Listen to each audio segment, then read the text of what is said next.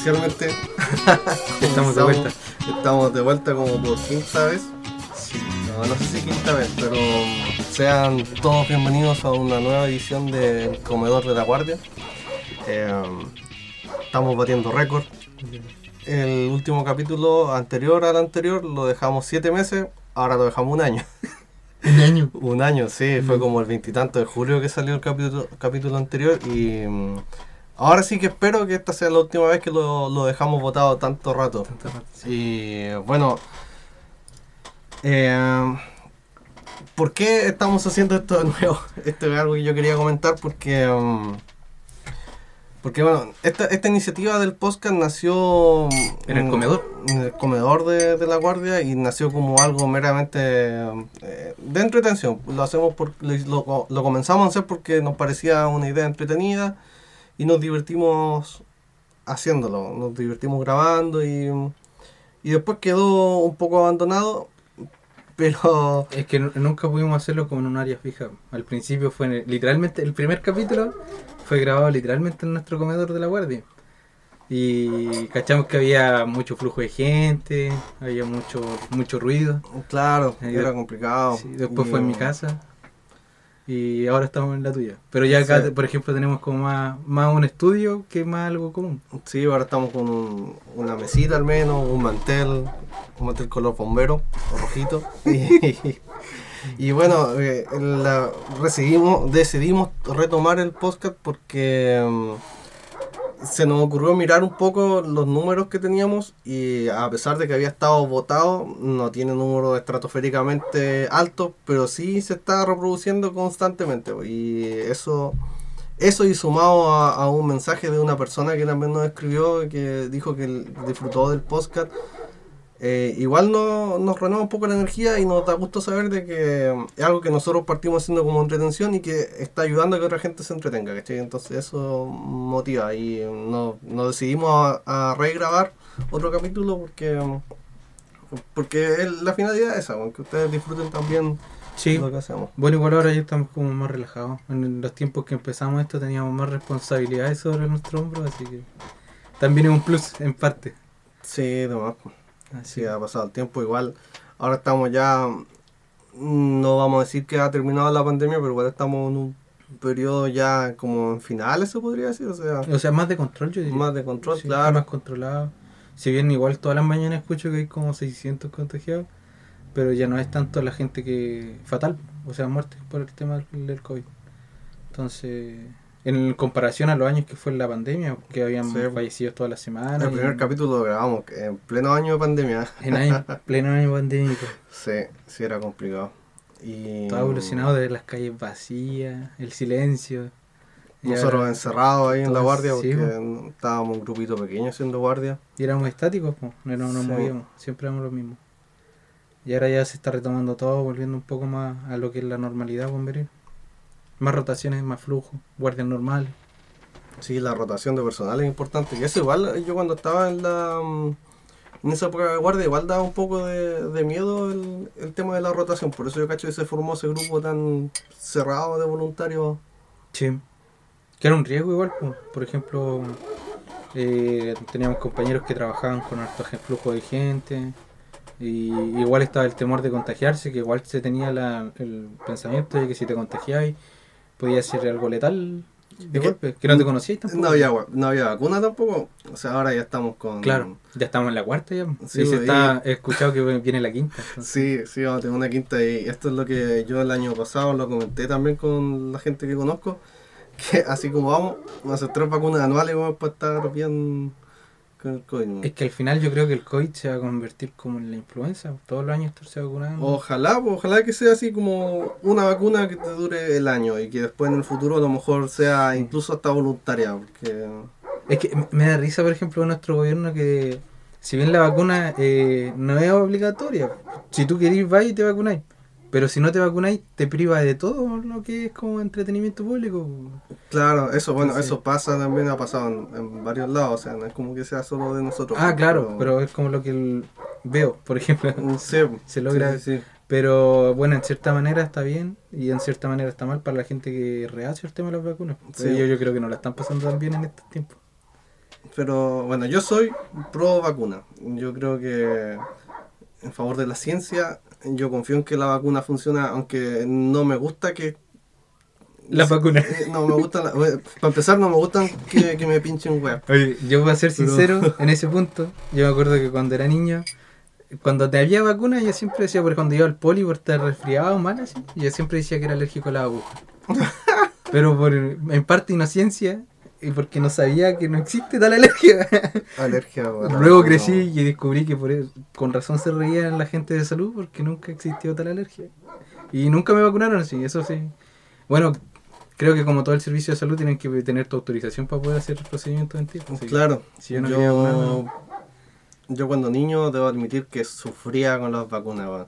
Yo no sé si lo harán todavía así, pero mm, yo recuerdo que nos iban a vacunar al, al colegio, yo estaba con primero básico y formaban a todos los niños y oh, eso era terrible. Aún lo hacen era terrible esa. Aún lo hacen así. Pero, por ejemplo, en el caso de Ni siquiera sé qué vacuna era. mi sobrino, mi sobrino lo, lo- no, lo, no lo vacunaron ahí sí, porque mi hermana tenía el, el miedo de que se pegara el show.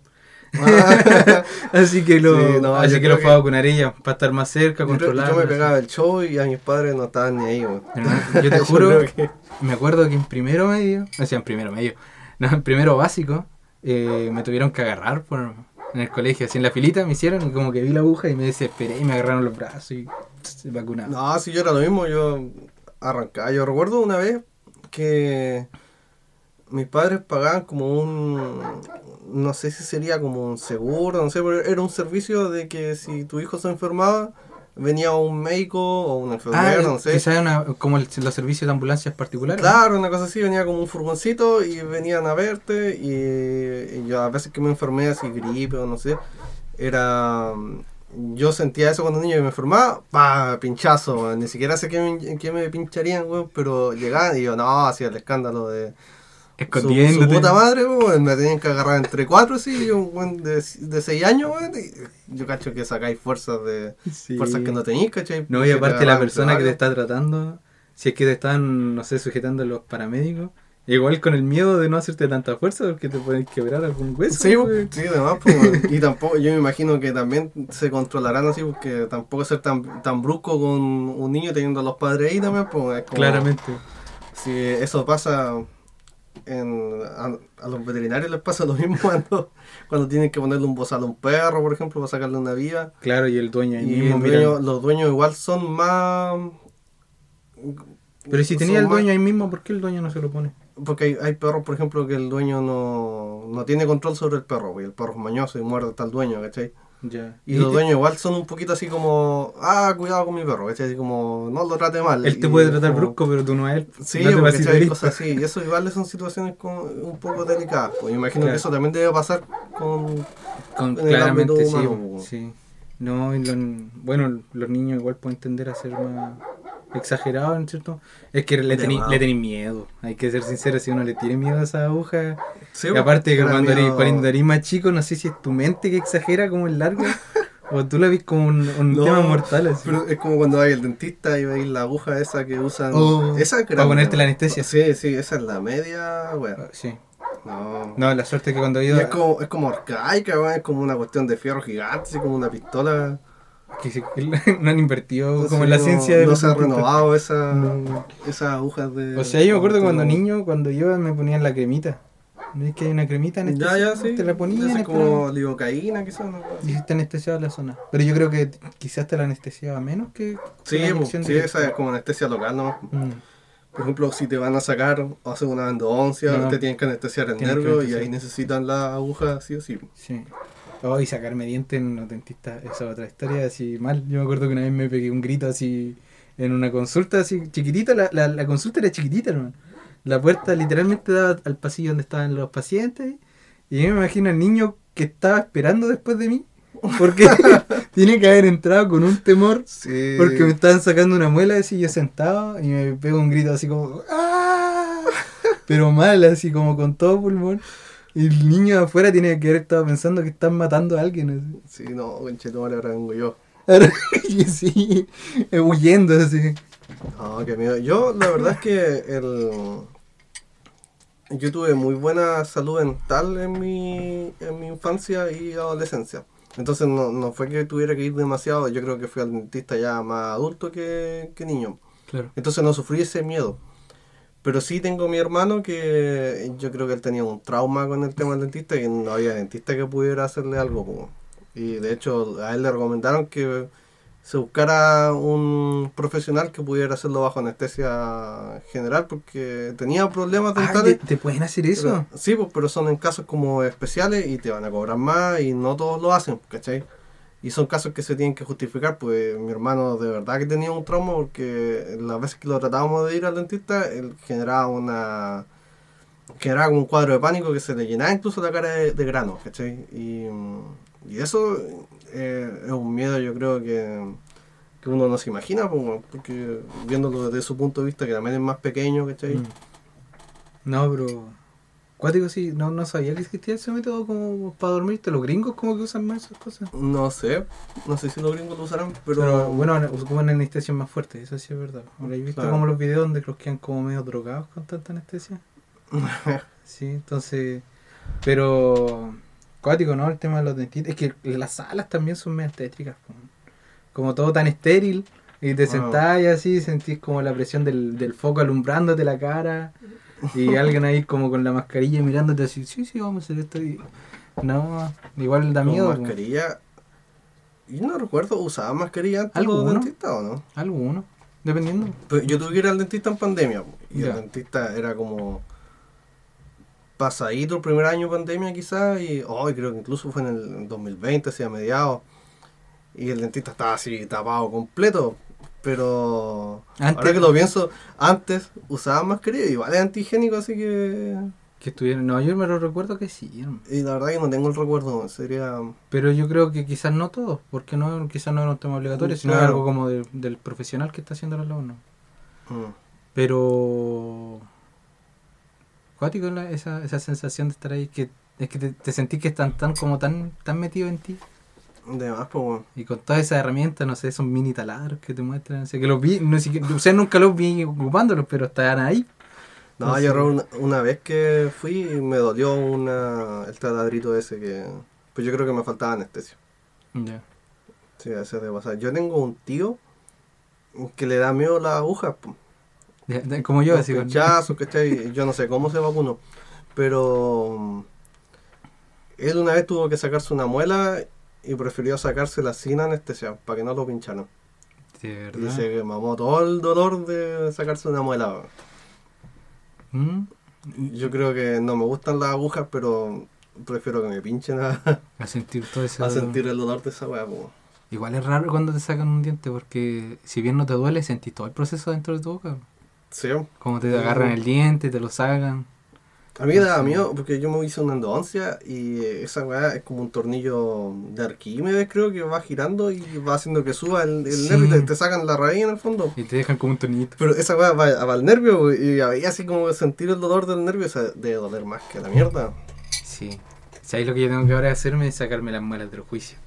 Ah, Y, eso, y eso sí que no sé cómo va a ser. No la hagáis en septiembre. ¿Por qué? Después no vaya a poder comer, pues. Ah, No, come primero los Bien choripanes, ¿cachai? bien pensado. La empanada. Pero ya imagino voy a andar con toda la cara hinchada así con... Sí, Mal, mal, sí, mal. demás. Y de repente cuántas me pueden sacar al mismo tiempo. Lo que estamos hablando. Es que son todos procesos que todos vivimos en realidad. Como, Mm, como la marca que todos tenemos por la vacunación también. Pues. Sí, Es una marca que todos tenemos. Y yo pensé que con el tiempo iban a, ya iba a dejar de ser, no, ni siquiera sé qué vacuna es la que te ponen que te deja la marca permanente. Todos tenemos en el brazo izquierdo la marca permanente y hundida la piel. la verdad es que no, no me acuerdo qué vacuna es. Pero una de las primeras.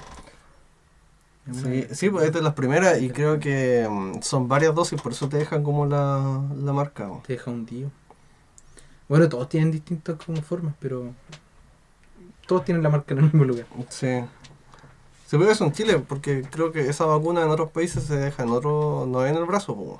Mm, ya, Habría que entrar a investigar porque la verdad es que no... sí. Es que No en volar, si, si, resulta en un mal procedimiento, te pueden sacar el brazo. Ah, En otro- en otro Sí, país. Por si, por si generáis una alergia. Claro, te retiran el brazo, ¿no? No. ¿Es zurdo o diestro su hijo? Oh, qué terrible, weón. No, qué mal. Sí. Porque quizás en otros países, quizás donde los colocaran, en el pie. Cualquier weá te sacan el pie. Ah. De más. Ay, um, así con el con las vacunas, pues, Sí. la pandemia. La, um, yo, yo quería comentar el tema de la, la motivación. La En- motivación de En nuestros voluntarios. en nuestros voluntarios, ¿cachai? La motivación bomberil en general. ¿Por qué la gente quiere ser bombero? ¿Por, por qué no quieren ser bomberos? Eh, ¿qué, qué te motivó a ti a ser bombero? Bueno, yo, por mi parte, yo quería hacer el servicio, me acuerdo. Quería hacer el servicio militar y como repetí un año, eh, no podía, no quería terminar mi escuela media en, en un servicio militar dentro, porque podía, podía terminar Claro, claro, cuarto sí, medio sí. dentro. Pero no, no quería eso porque quería tener en mi recuerdo de haber terminado mi proceso de, de educación media con mi Con amigo. tus compañeros, Sí. Con... Si bien no, no fue con el- los que compensé, eh, me adapté con el curso que estaba, entonces quería terminar con ellos todo ese proceso.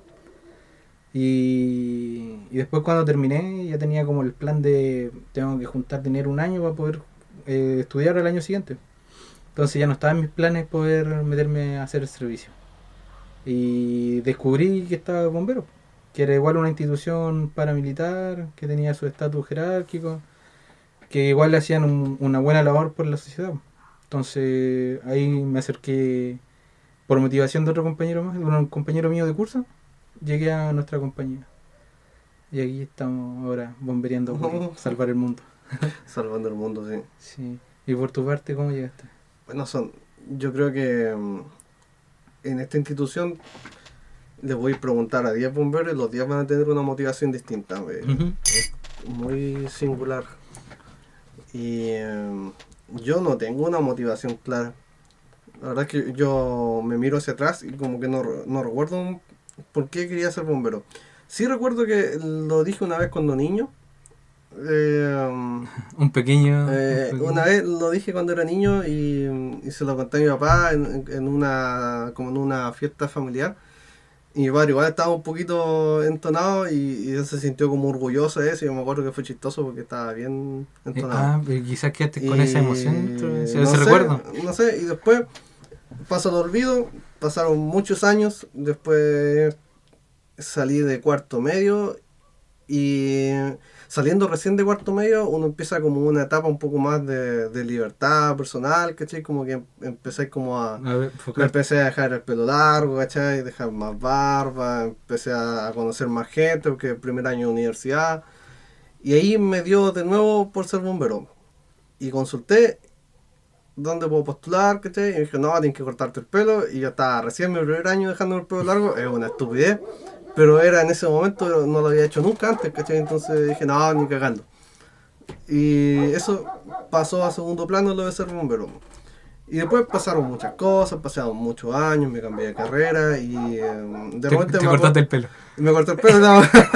No, y después, después ya no era tan importante esas cosas que uno, que uno valoraba cuando era más joven. Y, mm, y me recordé de nuevo que alguna vez quise ser bombero y consulté y ahí postulé y terminé como bombero, ¿cachai? Pero era como que la espinita la tuve siempre, pero no hubo como una razón específica y yo puedo recordar que, ah, yo quiero ser bombero porque por esto, ¿cachai? Pero era como... quizás lo mismo que comentáis del, lo, como la, lo que habéis dicho cuando niño te resonó después cuando grande, ¿no? Quizás... O, sie- o siempre estuvo ahí ese sentimiento de qué pasa si me convierto en Claro. bombero? Y, y eso, como una vez que una persona llega a ser bombero, ya que puede tener muchas razones, razones hasta porque te gusta el uniforme, y mm, Sí, porque yo en un comienzo cuando me metí a la institución ni siquiera sabía que habían especialidades. yo creo que mucha gente no sabe eso. Sí. Yo, yo tampoco no tenía idea que las tres ni si- bueno, yo cuando entré a bombero ni siquiera sabía que en nuestra comuna habían tal cantidad de compañías. No, yo tampoco. Yo no tenía te idea juro, cuáles eran. yo te juro que antes de meterme a bombero nunca lo había visto.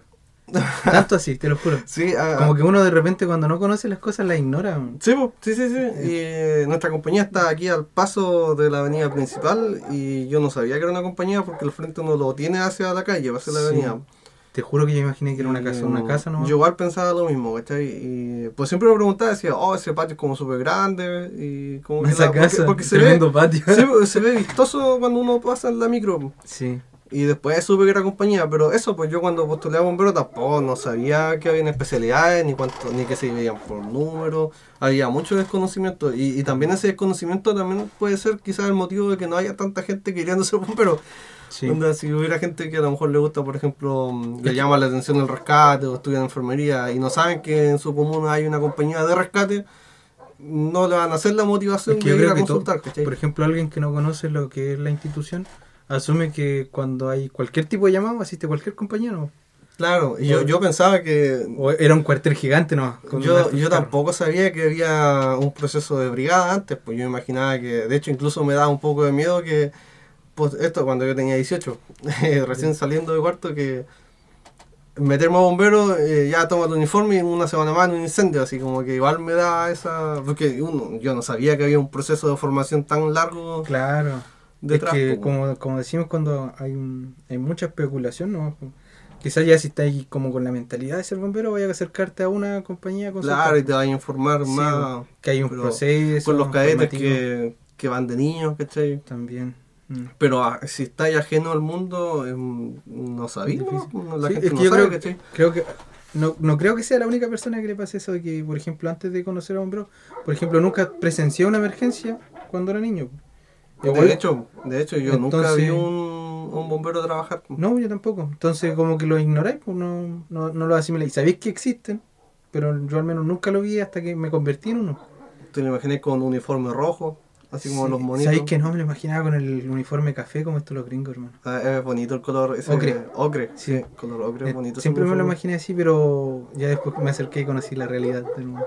Ya, nuestro uniforme tampoco es, Toma, uniforme usado. es uniforme, o sea, claro, no es ocre, pero es naranjo. uniforme naranja. uniforme sí. naranjo. No, el, el tono ca- castaño está bonito. Castaño, sí.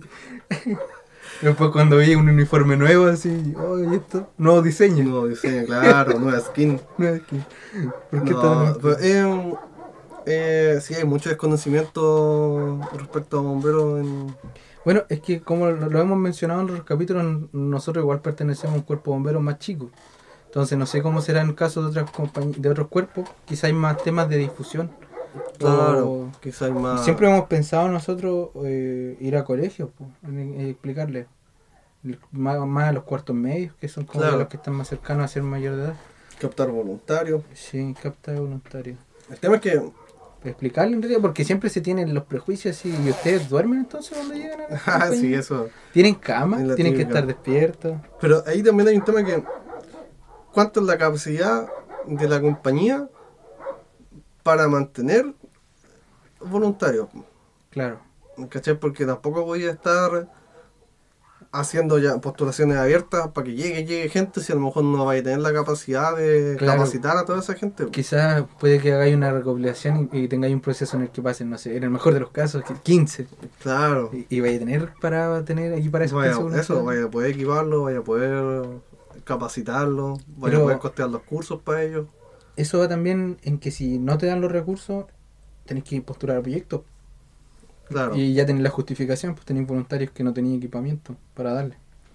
Entonces, te abre puertas a otras cosas, yo creo tener un sobrepasar. Quizás no sea tan bueno, obviamente por claras razones que tenéis voluntarios Mm. que van a, quizás pueden perder lo que habíamos dicho, la motivación, pero este sea la motivación porque no tienen cómo asistir a la emergencia.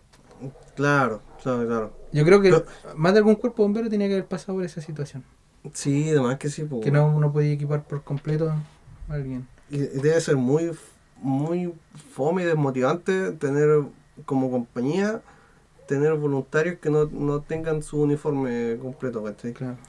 O sea, ahí también igual van parte de la gestión que puede hacer cada director y cada capitán, me imagino yo que... Porque siempre igual hay compañías que tienen stock extra. Igual hay, que hay de todo en realidad. Pues. Hay que imaginar que son muchas las compañías que están alrededor de todo nuestro país. Entonces todos tienen distintas formas de, de como de, de guardar su stock de equipamiento Claro. para todos. La verdad. Nada, es com- es complejo todo el tema. Yo, y eso, ¿cómo motiváis a la gente para que se quede en bombero? Después ya de todo su proceso. De todo, ingreso. sí, porque es un... Yo creo que el, O sea, los primeros años es lo más fácil, porque depende igual de cada compañía, a veces son seis meses, otras veces un año. Eh, yo estuve un año en la brigada y eh, en ese año era como tener un perro amarrado, lo único que quería era salir a ser bombero, ¿cachai? Entonces esa motivación que es como que te vuelve la, la ganas de ser bombero, ¿cachai? Son como cosas nuevas. Claro. Qué, Y, qué buena eh, referencia esa Sí, analogía. pues, sí, al final de la- estar en la brigada que te tienen amarrado, no Sí. podéis ver los carros salir, ¿cachai? Podéis subirte al carro cuando está en la bomba, pero no podéis subirte cuando sale emergencia, no podéis participar porque te están entrenando, entonces como que lo único que quería es salir a un llamado. Sí, yo, bueno, el- como hiciste tú, el primer año es fácil. po. Casi la mayoría se queda, van con sus tiempos libres o tratan de hacer la mayor cantidad de Oh, guardias. Sí, todo, lo, todo el mes en guardia. Entonces, Y, sí, eh, pero van pasando los años y esa motivación igual se va... vamos creciendo. Vamos creciendo, eh, va disminuyendo la... Es que hay que pensar que, como lo dijimos en un comienzo, la primera captación o la primera gente que puede aparecer en una compañía de bomberos es la gente que está saliendo de la educación media. Entonces, es lo que habíamos comentado en algún momento de que después de salir de la educación media hay un lapso quizás que algunos tienen que es de tiempo muerto. Que mucho. Quizás algunos no entran directamente al tiro a la universidad y tienen un periodo muerto. Y, o igualmente los que entran a la universidad entran con más tiempo y ahí después cuando van pasando los años vais cargachando la carga académica y todo el tema Claro. y ya quizás ya se te hace un poco más pesado. Yo igual he visto a hartos compañeros que han entrado a, a estudiar carreras como enfermería o, o diversas carreras y se han tenido que retirar de bomberos porque ya no, no les está el tiempo para poder asistir a, a, a la compañía a, ofrecerse en, servicio. Claro, claro. Y, mm, sí, po. sí, sí, por tiempo, por tema académico, tema laboral. Son muchos los factores que van haciendo que mm, quizás no, no desmotivan al bombero, pero sí le quitan el tiempo que puede destinar a bomberos. Y al final se terminan alejando, ¿cachai? Y, mm, y tus números de voluntarios activos en una compañía van disminuyendo. Sí. Sobre todo si no tenéis renovación, que es el proceso de capturar nuevos voluntarios. Y, y el tema es eso, la gente que se aleja un tiempo, después, ¿cómo lo haces que vuelva? ¿Tiene que volver solo o tiene que haber alguna, Alguna forma de alguna impulsarlo. forma de impulsarlo, ¿cachai? Porque i- igual es difícil, ¿cachai? Eh, Es que yo, yo creo que. No sé en qué recaerá esta, porque. ¿Cómo se llama? Todo lo que son voluntarios siempre es como responsabilidad del capitán. Eh, O sea, porque él ve la parte operativa de la compañía. Y si ves que tu compañía no está teniendo la cantidad de voluntarios activos que quisieras, quizá, quizás sería responsabilidad del capitán velar como consultar porque a cada uno de los voluntarios que están inactivos, qué está pasando contigo. Claro, eso, eso, trata- quizá saber por qué están desmotivados. po. Sí, hacer, hacer Porque, como... un- Porque como, ¿cómo se llama esto? Consultarle directamente. Así, ¿qué, ¿Qué sucede en este periodo que te he visto que no has estado asistiendo? Eh, sí, po. de hecho, es que, puta, aquí yo quería contar un poco que mm, eh, una experiencia que, que tuve yo, ¿cachai? Eh, en mi último año académico eh, fue denso. Fue en mitad de la pandemia, ¿cachai? entre tesis, todo entre tesis y eh, ese último año que más encima en mi carrera tenía que dar tesis y examen de grado que yo siempre estuve en contra de eso porque ¿Y entre medio no teníais práctica? también pues y más encima yo tenía todo el atraso que me supuso el primer año de, de pandemia se me juntó internado ¿cachai? práctica tesis examen de grado todo en un último año que eh, fue un año terrible ¿cachai? Y mm, yo había estado bien activo el año anterior en la bomba, siendo o sea, mucha guardia, muchos llamados, sobre todo en plena contingencia. Ya 2021 fue full universidad. Y sí o sí tuve que alejarme de las guardias, me alejé de los llamados, ¿cachai? Fue un año muy estresante. Eh, yo te voy a decir que anímicamente tampoco estuve muy bien, ¿cachai? Porque si bien estaba concentrado en todo lo que tenía que hacer, eh, Viene el 3 de la carga también. vienen muchas cosas encima, entonces yo tampoco me sentía bien, ¿cachai? Y todos esos factores, aparte que me alejaron de la bomba, eh, igual son como desmotivantes. Y después terminó 2021 y a mí igual me ha costado volver a retomar el ritmo, ¿cachai? Y mm, no, no te puedo decir que es porque a mí no me gusta ser bombero, que siempre me ha gustado ser, ser voluntario, ¿cachai? Y mm, el tema es ese, cómo a la gente, a la gente que le pasa como a mí, ¿cachai? Que se alejan. eh, porque yo te digo que a mí me ha costado y diciendo que a mí me gusta, me gusta ser bombero. Y la gente que a lo mejor siente ese nivel de desmotivación por X razones, ¿cómo hace que ellos vuelvan a motivarse nuevamente? ¿Cachai? Y ahí quizás falta, por ejemplo, yo estuve un año alejado de la bomba y en ningún momento alguien me preguntó por qué lleva tanto tiempo fuera, ¿cachai? ¿Por qué no estaba asistiendo a emergencia? Quizás quizás contado con los dedos alguna vez alguien me, me consultó, ¿cachai? Pero nada muy serio, nada así como que... mm, Algún representante de la Claro, algo que no había una preocupación así. Y yo siento que quizás falta eso, que, que es acercarse a esos voluntarios que llevan tanto tiempo fuera y que no te están... Porque eh, tener una compañía requiere que haya voluntarios que se estén acercando no solo a emergencias, ¿cachai? Que vayan a las reuniones, que vayan a actividades, ¿cachai? No solo eso, también Y- hay, hay cosas dentro del cuartel que necesitan mantención también. Sí, pues, justamente, que, que vayan a, a ayudar en el fondo.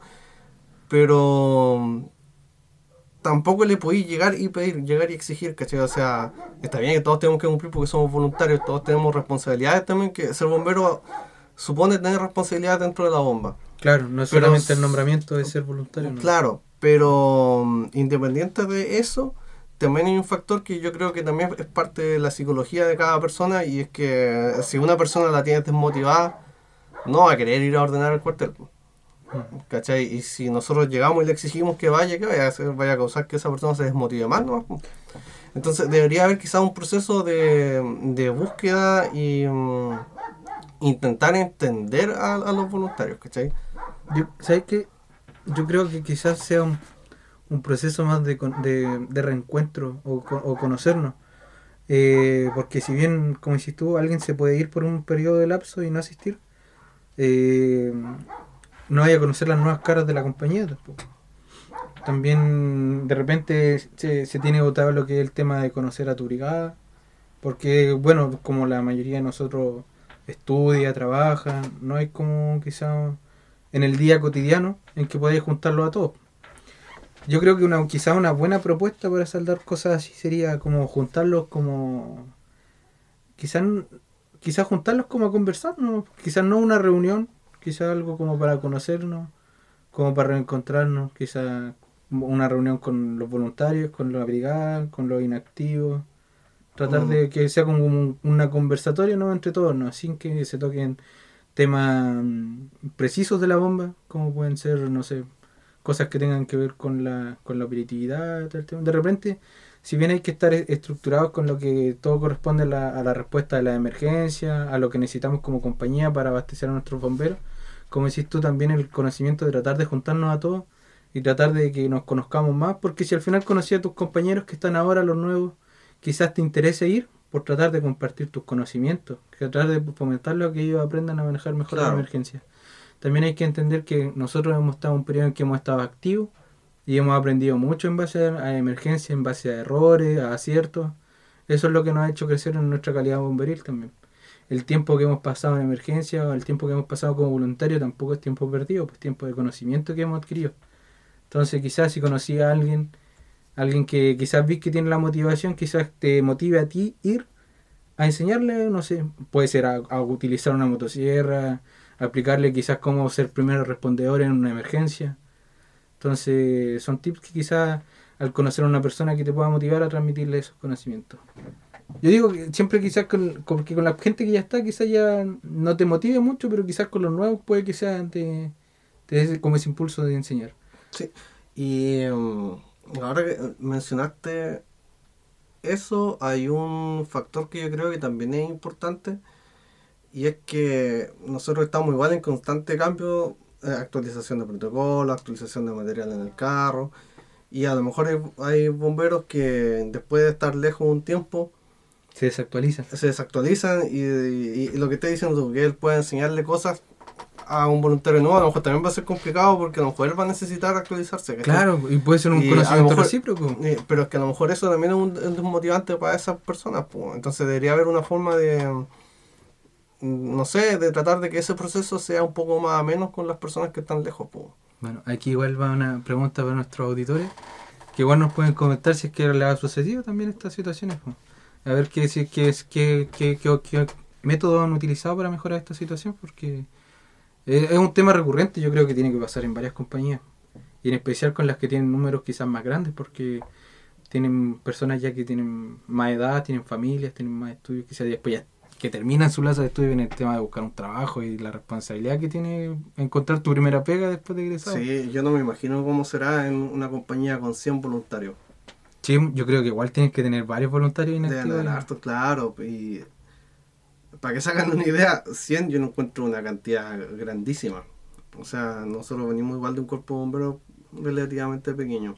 Sí. Que hemos tenido la suerte de que hemos progresado mucho en capacidad de, respuesta y, y aumentado nuestro número, pero igual sigue siendo un número pequeño. Y tener un número pequeño y tener voluntarios que simplemente no asisten a nada eh, es una problemática. Carros vacíos, Carros vacíos, emergencias claro. sin gente. Eh, lo de los carros vacíos siempre lo he encontrado insólito. Eh, eso es algo también que no solo me sorprendió a mí, eh, también conversando con gente que no, no conoce del mundo bombero, eh, ellos nunca se han imaginado que un carro llegue vacío a una emergencia. Claro, Eso yo no me imagino que, o sea, yo imagino que, mm, que esto no solo, pa- no solo ha pasado acá, lo ideal es que no pase, pero es que en más de algún cuerpo bombero ha pasado que en, en tal hora específica, por ejemplo a las 12 del día, en la que todos tus voluntarios 12 están día, trabajando, un día lunes. día lunes, claro, eh, Nadie. puede pasar que el carro llegue sin gente, ¿cachai? Creo que emergencia. en, en esos días los que asisten, el, el que se queda dormido para ir a clase. ¿no? Claro. Y y lo pilla el llamado en la bomba. Y, uh, y eso yo no encuentro que es un problema que es, Como primeros respondedores. es un problema grave y es un problema que la solución es muy compleja porque si bien nosotros somos todos voluntarios, todos estamos haciendo cosas muy probables a las 12 del día, un día lunes. Y no podemos disponer del tiempo 100% de cada voluntario, porque al fin, y, al fin y al cabo somos todos voluntarios. Y todos tenemos que la responsabilidad de dar nuestro tiempo también a la bomba, pero ¿qué vaya a hacer si todos están trabajando? No. Y, y siendo bombero una institución que, que responde ante emergencias graves, a emergencias que son problemáticas, que son complicadas, eh, ¿cómo es posible que un carro llegue sin gente a un incendio? Es complicado, ¿cachai? Y, mm, y la solución no es fácil tampoco, No. no es fácil. Y quizás tampoco recopilar más gente tampoco sea la solución. Quizás vaya a tener el mismo problema. Sí, pues, Entonces, bueno, ahí va, ahí va en, ¿cómo se llama esto? En la primera persona que puede llegar ahí en la emergencia. Si veis que estás solo y tenéis dos carros vacíos sin gente, bueno, en nuestro cuerpo bombero se despacha dos carros para lo que son incendios.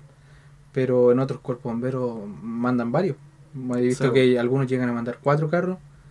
Y yo creo que si esos carros no llegan los suficientes que son para hacer el trabajo mínimo, pedir otro carro al tiro, ¿no? Claro, bueno, ahí igual debe haber una, una cosa de estadística al final. Mientras más carros mandí de distintas compañías van a llegar, Es van más a haber propenso, claro. más propenso que llegue más gente, ¿cachai? Eh, pero en compañías pequeñas, por ejemplo, una comuna que tenga una compañía, Mm. eh, es muy muy probable que llegue con poca gente, Solo con el maquinista. o solo maquinista, ¿cachai? Y, em, Pero el mismo maquinista puede tener el criterio de solicitar apoyo de otro cuerpo. sí, pues o sea, él puede, en ese, aparte- deben haber casos en los que, claro, Aparte, bueno, siempre siempre se va a tener que trabajar porque me- refiero a que si se está quemando la casa y independiente del barrio que sea, yo creo que la misma gente va a tomar el pitón y va a intentar atacarlo ellos mismos.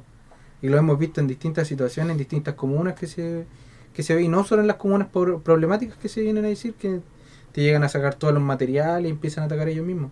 Y no tienes que pensar que la desesperación del mismo ser humano de estáis viendo tu casa quemarse claro. y tenías Sí, la, sí. la herramienta ahí para pagarlo, entonces tengáis o no tengáis bomberos, la gente va, va a sacar material igual y lo va a pagar. Pero no es la idea. Nosotros no somos facilitadores de herramientas, nosotros tenemos que tener la respuesta. Que deberíamos tener gente todo Sí. el tiempo, esa es la, ese es el tema. Y la gente puede tener muy buenas intenciones, pero también pueden ser Hacer un, problema. un mal trabajo. Entonces, eso, la, la gente que no está escuchando, que no sea bombero, cuando tengan estas situaciones de ver un carro bomba vacío, por ejemplo, en tu pasaje, eh, tengan también la responsabilidad de saber que el, el trabajo no es al lote. Eh, hay que tratar de ser siempre mm, ordenado y si ves que la gente se está abalanzando sobre un único bombero, hay que tratar de enfriar el, el ambiente y no ser una de las personas que se abalanza sobre el bombero, porque al final es tiempo que se está perdiendo. Mejor, si ves un carro con poca gente, tratar de facilitarle el trabajo a ellos. Bueno, eh, bueno, eso tiene un muy buen punto, pero igual depende del carácter del que vaya. Porque si no tenía un carácter fuerte del bombero, así como, porque si tenía un carácter fuerte, quizás podáis organizarlo la, la gente, como que te ayuden a tirar la línea, quizás. Claro. Pero si eres alguien que, que eres como medio tímido o de carácter bajo, te pueden quitar. el- bombero nuevo. Claro, te pueden llegar y quitar el pitón nomás y. Sí, un bombero nuevo no. y en- no bueno, si, en si es un barrio peligroso, como- se van a meter sin polera dentro nomás y con la manguera. Sí, entonces, arriba del techo. arriba del techo y se ha, se ha visto en varias ocasiones esas situaciones entonces eh, de repente yo creo que la gente no le ve el riesgo que puede ser para ellos o para la misma vivienda un mal control de una emergencia puede conllevar a que se propague y te deje un carro desabastecido y no tengáis gente para hacer abastecimiento eso, eso es lo que la gente cree mm. quizás puede pensar que nuestro carro tiene agua ilimitada No, no es que, no es que yo no a ver, no es que la gente crea, yo creo que, que tiene agua ilimitada. la desesperación del momento Pero la, eh, yo creo que la gente subestima la capacidad del carro. Porque lo ven grande, ven como, oh, debe tener caleta de agua. Pero un carro es capaz de vaciarte su estanque en un minuto, un minuto y medio, dos 50, minutos. Claro, te- depende del desalojo Y si usáis un, si tenéis un mal uso del agua y no tenéis tu carro abastecido, el carro va a quedar vacío nomás. Claro. Su pitón de 70 al Entonces, máximo galonaje. claro. Dos minutos máximo así con agua. Entonces es complejo y el control de masa es difícil po, y también es entendible, o sea, es, es entendible, si es una emergencia la gente se va, No, sí, sí. sí, sobre todo que piensa que hay mucha gente que a lo mejor primera emergencia que está viendo, entonces se van a, hay gente que sabe controlar, hay gente que a lo mejor va a ser más calmada, pero los que van a querer ayudar va- vaya a tener de todo, gente queriendo ayudar, gente que no sabe trabajar en equipo, gente que se descontrola, ¿cachai? Gente que a lo mejor es más calmada y se te puede, puede quedar un despelote. Claro. No, y como decíamos, un bombero nuevo también puede caer en la desesperación y, y no ver que el- Sí, no ver el- la emergencia a un nivel más grande, quizás se enfoca más en un ámbito más pequeño, quizás no puede ver una propagación quizás por todo el aprieto de la gente, la, la gente siempre cuando llegáis así te dice, tira agua, se está quemando mi casa, ¿qué pasa que no están llegando bomberos y todo el tema? Entonces es todo un calvario al final. pues. sí, sobre todo los primeros minutos. Sí. Entonces es un trabajo, como tú dices, difícil, difícil de, de poder solucionar porque las masas, pues si las masas son co- complicadas, nuestros voluntarios, en, hay días y horarios en que los que no, no van a asistir, es, un- es algo muy complejo. Mm. Y la... Puta. Difícil.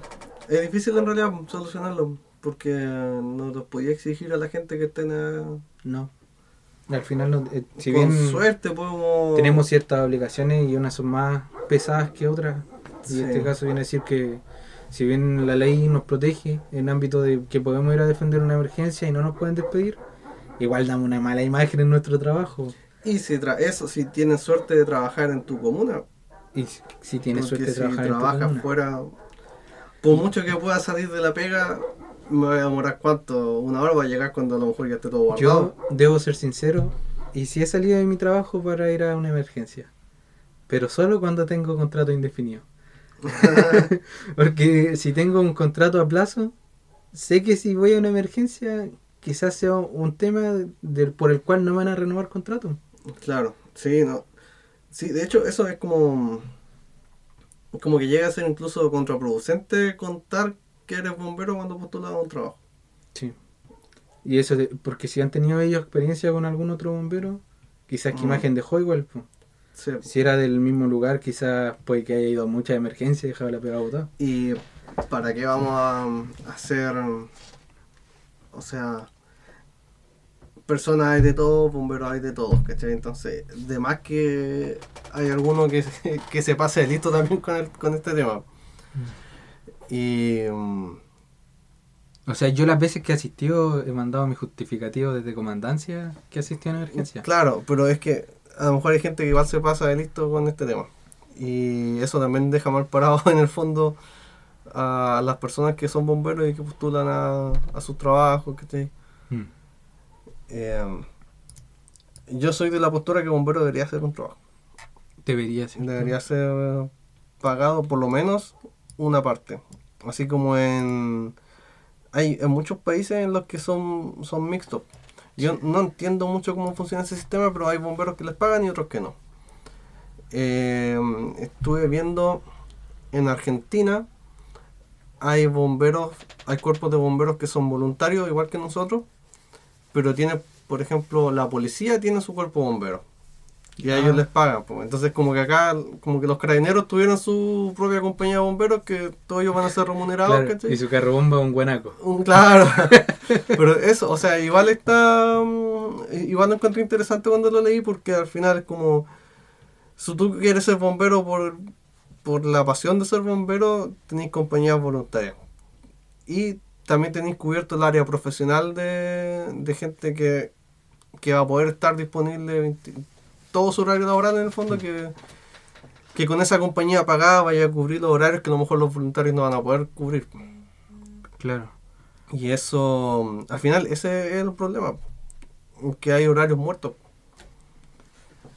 Es que, bueno, la- esto lo hemos mencionado en, en algún otro punto, en algún otro podcast de nuestros capítulos, pero es bien complejo el tema de remunerarnos.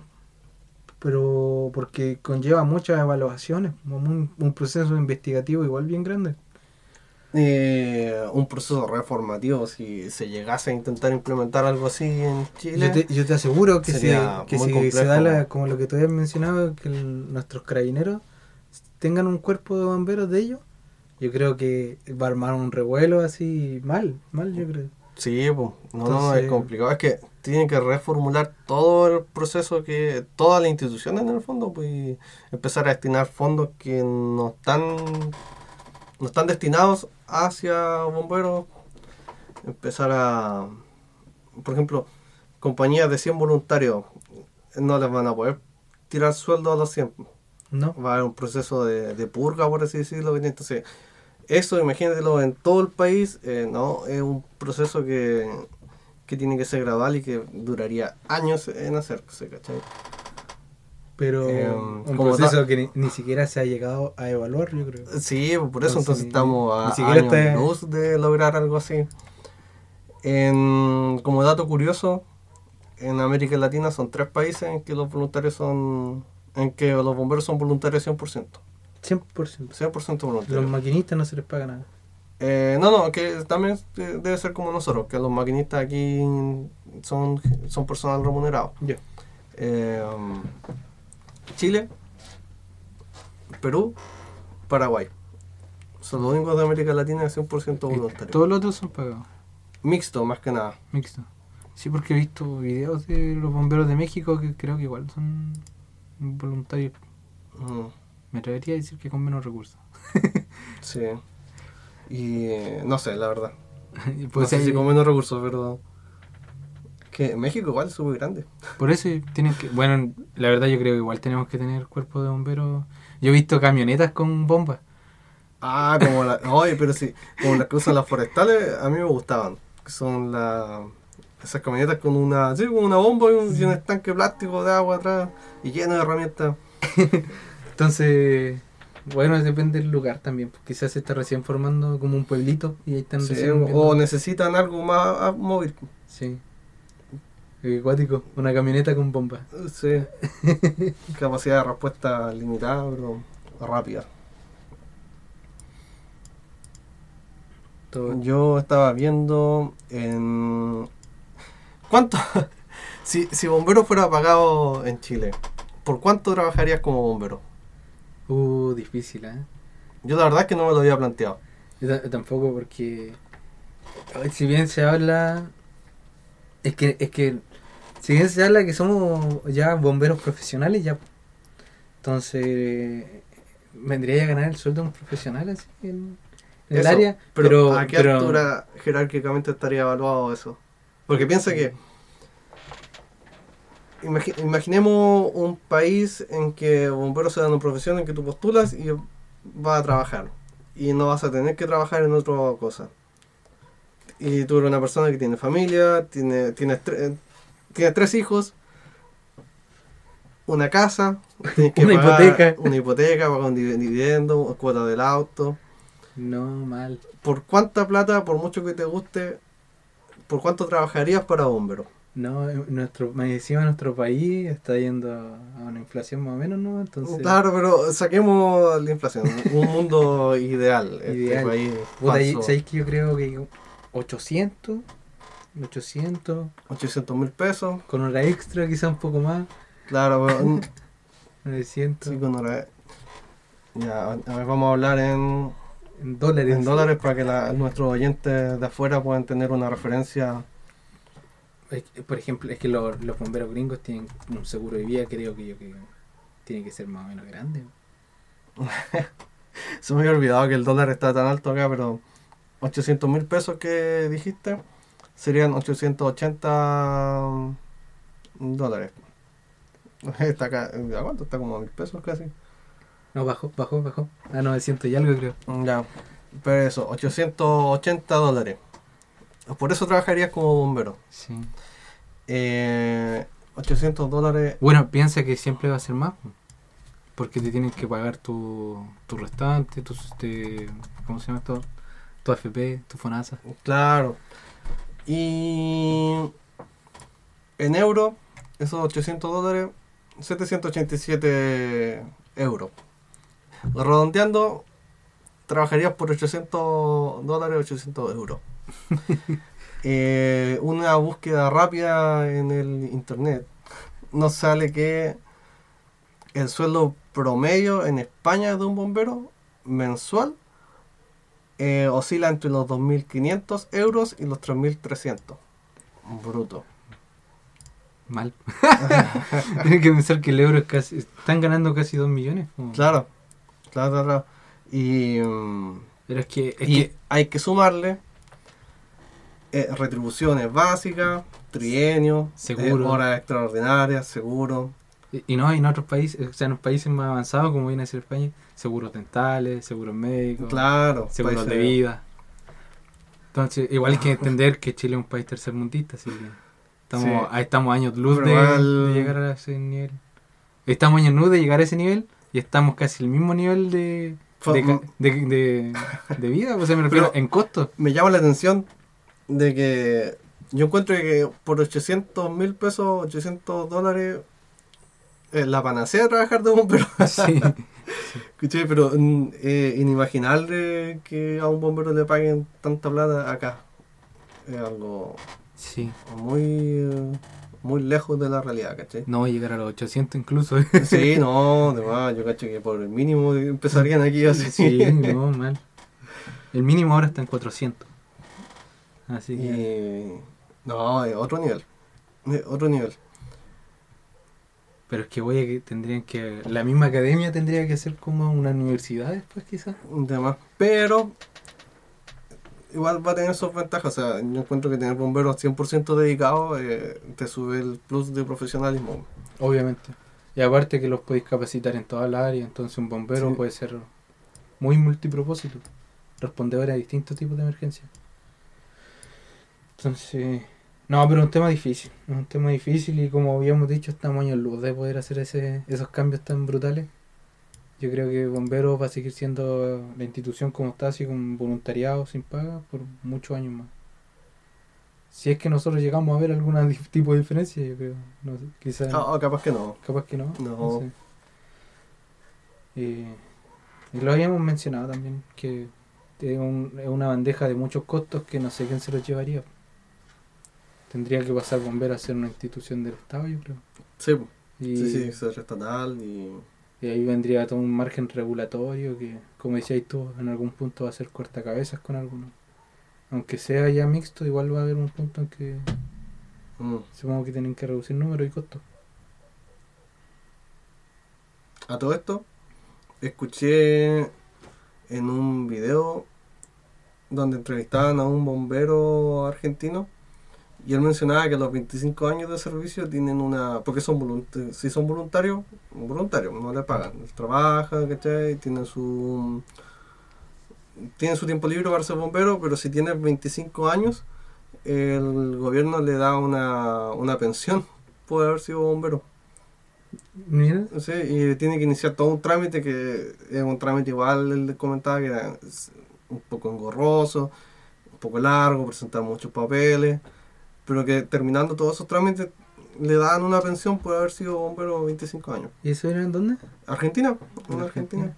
Lo encontré novedoso, igual Eh, con lo que está la inflación en Argentina, yo creo que les sirve de todo. de más. pues. Súper. Y sí, o sea, ¿cuántos bomberos no tiene 25 años de servicio que igual bien, pues, o sea, que les den una, un, es como un reconocimiento igual, pues, A tanto tiempo de... claro, no viene mal. No viene mal, sí. Bueno, no. De momento aquí se reconoce con medallas, ¿no? Sí, porque tampoco viene mal, yo creo. No. Pero... Estamos, estamos en un proceso en que está complicado avanzar. En algún punto quizás. Quizás las medallas después las podemos vender. Oh, hay que ver de qué material son las medallas. no, tienen que ser de bronce, cobre.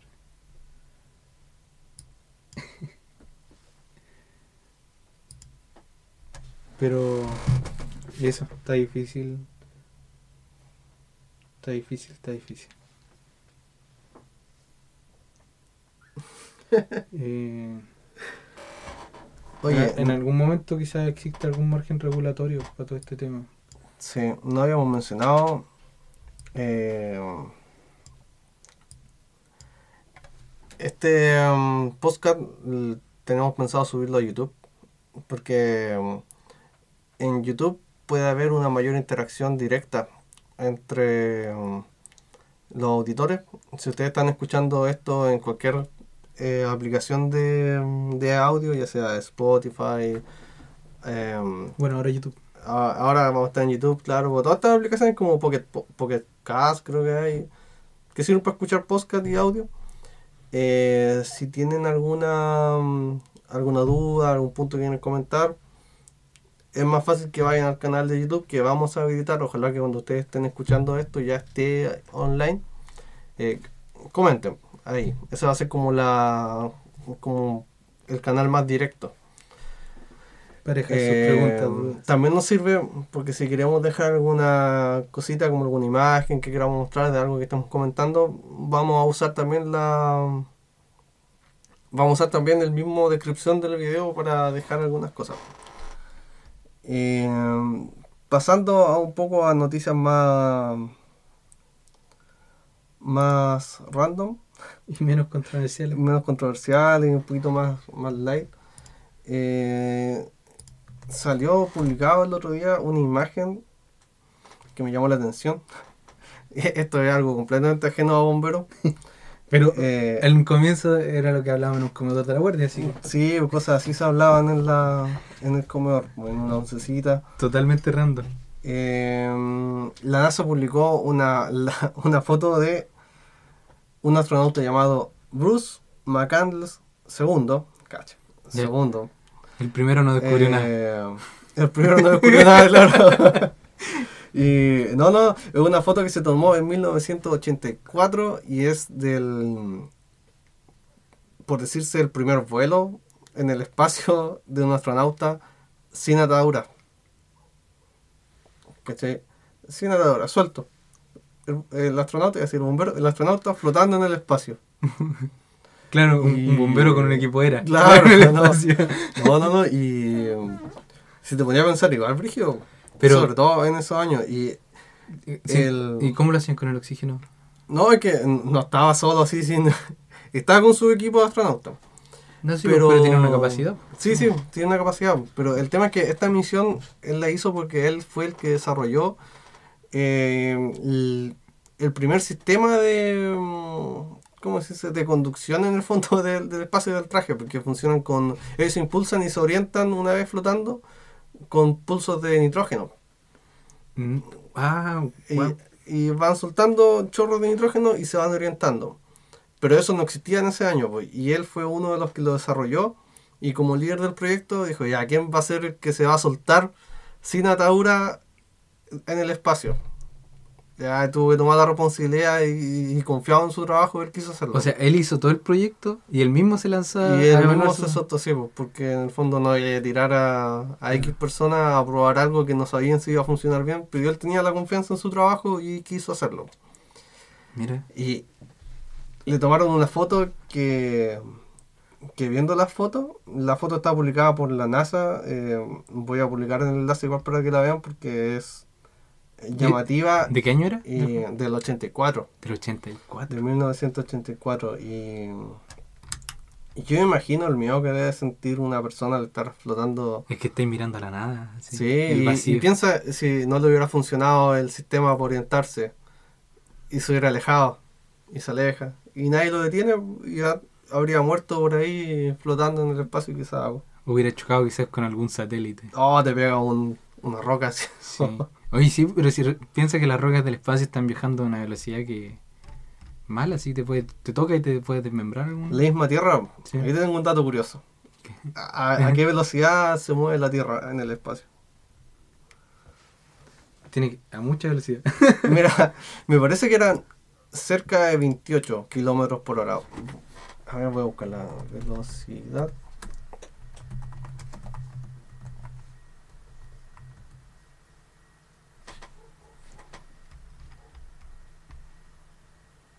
Ah, 29,8 kilómetros por segundo. Son casi 30 kilómetros por segundo que se está desplazando la Tierra. y no nos damos cuenta. No, y es una velocidad. Imagínate una roca más pequeña, ¿a qué velocidad se moviendo? Lo atraviesa. Se muere de una del astronauta. Mira, esta es la imagen que vamos a publicar también.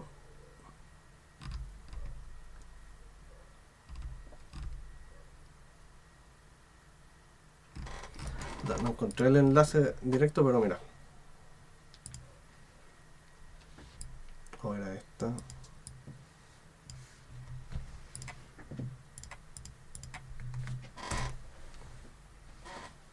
Mira, observa esta imagen. ¿Qué? Estaba súper lejos. claro, O sea, y- me parece que eran 100 metros de distancia que estaba. Que igual súper surrealista, así como. Igual no, me es, entraría en cualquier imaginación, entonces. es brígido verlo. O sea, yo me pongo su papel y, y da miedo. ¿Cómo está así, sin nada? Tiene que estar ahí controlando su respiración, pensando, ojalá Y- funcione todo este mecanismo. Eso, en el momento de que se fue, se alejó. Ya, ahora vamos a probar si funciona. Así como- oh, qué, qué complicado. Bueno, es que, es que tienen que tener salas de prueba, así como con simulación de gravedad. quizás. No sé. Bueno, en ese año quizás Sí, también. porque igual simular gravedad cero es complejo. Se- o sea, en caída libre Pero no ahí, que lo está, en hacen. está en el espacio, ¿no? Sí, No, pues, pero oye la que es que igual puede estar como el- en la capa de la salida del ¿cómo se No, mira esa altura. no, pero para hacer pruebas me refiero. Es que no sé si será posible hacer una prueba así. Mm, A lo mejor la gravedad te tira para abajo. Qué cuático. No, eh. La foto es, es impresionante, la Bueno, verdad. ahí te vi la capacidad del ser humano también de crear cosas. Sí. La vamos a publicar porque me pareció muy interesante. A mí la- lo que del espacio lo que siempre me llama la atención es la, lo que pasa si un astronauta se alejara de la Tierra y al volver pueden pasar años. Que como que el tiempo cada vez que te alejas de la. nuestro- Como interestelar. Como interestelar. Sí. Sí. Pero eso de verdad puede pasar. Sí, pues, lo que pasa Si es que el tiempo se, supone que el tiempo se distorsiona también junto con la gravedad. Sí, mientras más se alejí, el tiempo que transcurre en la Tierra es más rápido al momento que tú regresas. Sí, mientras más arriba, como hay una paradoja, la paradoja de los hermanos, que se supone que tienen a un hermano viviendo, por ejemplo, en la punta del Everest y otro muy abajo. Eh, en, en alt- un- mucha diferencia, porque supone que después de tantos años uno de ellos se iba a ser más viejo que el otro. Y eso pasa. Sí. O sea, no es como que pase que tu amigo que vive en el cerro va a ser claro, más viejo no, que ¿qué tú. pasa? El, que vive en la ciudad y el que vive en el campo. Claro.